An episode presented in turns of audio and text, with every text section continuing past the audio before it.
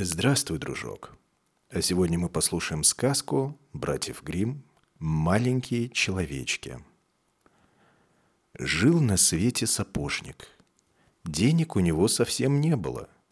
И так он, наконец, обеднел, что остался у него всего только один кусок кожи на пару сапог. Выкроил под вечер он из этой кожи заготовки для сапог и подумал. Лягу я спать, а утром встану пораньше и сошью сапоги. Так он и сделал. Лег и уснул. Утром проснулся, умылся и хотел сесть за работу. Только смотрят, а сапоги-то уже сшиты. Очень удивился сапожник. Взял он сапоги и стал их внимательно рассматривать.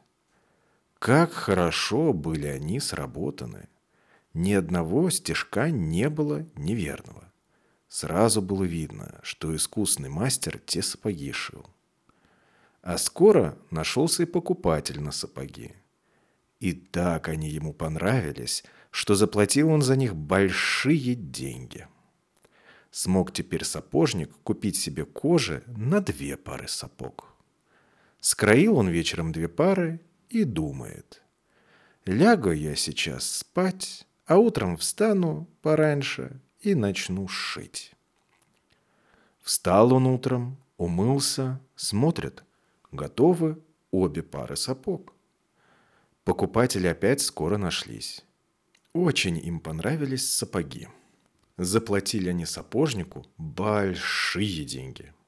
И смог он купить себе кожи на целых четыре пары сапог. На другое утро и эти четыре пары были готовы. И так пошло с тех пор каждый день. Что скроит вечером сапожник, то к утру уже бывает сшито. Кончилась у сапожника бедная да голодная жизнь. Однажды вечером скроил он, как всегда, сапоги, но перед сном вдруг говорит своей жене. «Слушай, жена, что, если сегодня ночью не ложиться спать, а посмотреть, кто это нам сапоги шьет?»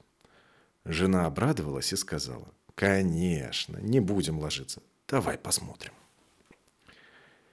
Зажгла жена свечку на столе, потом спрятались они в углу под платьями и стали ждать. И вот ровно в полночь пришли в комнату маленькие человечки. Сели они за сапожный стол, взяли своими маленькими пальчиками накроенную кожу и принялись шить. Они так проворно и быстро тыкали шилом, точали да постукивали молотками, что сапожник от изумления не мог отвести от них глаз. Они работали до тех пор, пока не сшили все сапоги. А когда последняя пара была готова, спрыгнули человечки со стола и сразу исчезли. Утром жена сказала мужу. «Маленькие человечки сделали нас богатыми. Надо и нам сделать для них что-нибудь хорошее».